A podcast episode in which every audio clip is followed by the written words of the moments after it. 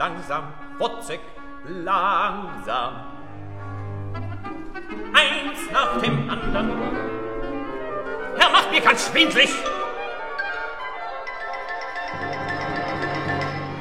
欢迎您收听知乐古典音乐，我是摘立晨。五十二部值得听的歌剧系列眼看着就要接近尾声了。在前几期节目中，我们向大家介绍了理查施特劳斯的几部代表作歌剧。今天我们要讲述的这位歌剧大师就是阿尔班贝尔格。阿尔班贝尔格是勋伯格的高徒。与勋伯格、韦伯恩开创了新维也纳派，他是音乐表现主义的代表人物。贝尔格在作曲技法上的探索，为整个二十世纪的音乐带来了一场音乐革命。《五彩客》是贝尔格第一部，也是最出名的一部歌剧，是根据德国剧作家乔治·布希纳未完成的作品《五彩客》写成的。十九世纪德国剧作家布希纳的经典之作《五彩客》可以说是戏剧史上关注社会底层人物心境的开端，描写的是低阶军人五彩客受军官压迫，被医生嘲弄，遭妻子玛丽和乐队鼓手婚外情的背叛的过程，最后陷入疯狂，犯下了谋杀之罪。贝尔格将他搬上了歌剧舞台，也算是将自己的血泪史通过这个底层士兵讲给观众们听。贝尔格十五岁的时候患上了困扰他一生的哮喘，而此时如同苦役的三年参战生涯更是让他痛苦不堪。他曾经恳求军医的帮助，但军医的报告却说这样的病情不妨碍他上战场。所以在军中多次哮喘病发作的经历，直接影响了五彩课的剧情。比如第一幕的第四景，医生对五彩课的训斥：“我又看见你在街头小便了，就像一条狗那样。”贝尔格就改成了：“我又看见你在街头咳嗽了，就像一条狗在狂吠。”可见贝尔格是多么同情这个身世卑微的人物五彩克。使他刻意将自己的影子投射到这个剧中人物的身上，所以贝尔格这部反映普通人苦难心境的歌剧被公认为是二十世纪歌剧的经典之作，是一场刻画人性的现代歌剧。它能带你窥见剧中人物的内心，你会发现，也许你跟五彩客一样，也身处在一个歪曲的世界里。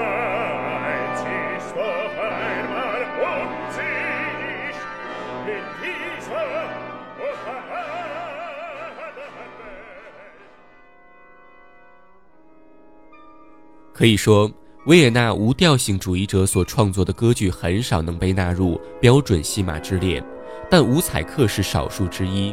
剧中的五彩课不停地受到来自社会、军籍以及不真的爱人的持续凌辱与剥削，恐怖的剧情发展到最后简直是匪夷所思。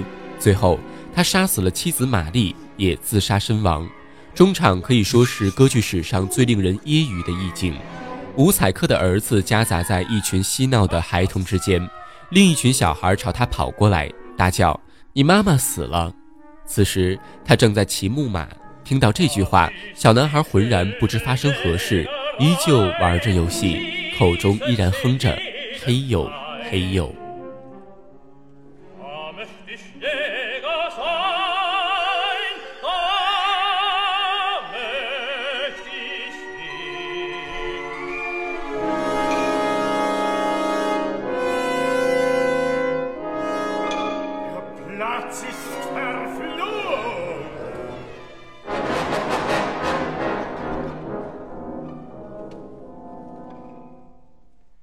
贝尔格是于1917年动笔创作《五彩课》的，这时的他刚从第一次世界大战中退役。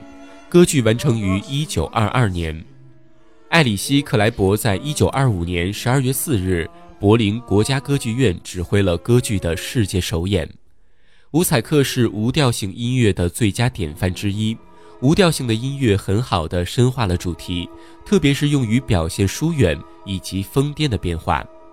贝尔格深得老师勋伯格的精髓，甚至试图将人物的情感搬到舞台上，用以展现其变化。他的音乐成功地描述了这些东西，不单单是爱情和人性，以及伍彩克与其他普通人一起为了尊严而战，都被他写进了音乐之中。贝尔格对市井生活的细致观察，使得他能够驾轻就熟地真实反映市民的日常生活。伍采克的剧中人物的性格都不复杂，也不引人兴趣，但是下层阶级的悲哀虏获了我们的同情心。他们为了谋生放弃了一切，但这个社会不但无视他们的痛苦，还把他们逼上绝路。对传统的听众来讲，初次听这出歌剧肯定会觉得诡异，但多听几次，其中音乐的串联、管弦乐技法都特别迷人。其中，玛丽带着小孩祈祷的一景非常著名，捕捉到他对人生、对伍采克以及对绝望处境的恐惧。贝尔格是用传统曲式，如巴沙加雅舞曲和赋格，创作了这部现代主义歌剧。伍采克与古典悲剧可以说没有丝毫的关系，他没有古典悲剧英雄，有的只是恐怖和悲伤。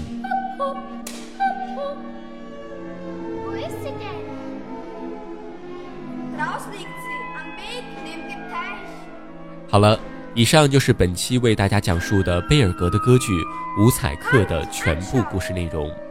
如果您喜欢我们的节目，请您关注我们的新浪微博或者微信公众账号“知乐古典音乐”。在微信公众账号中，更有我们知乐的独家乐评板块等待您的到来。感谢您的收听，我们下期节目不见不散。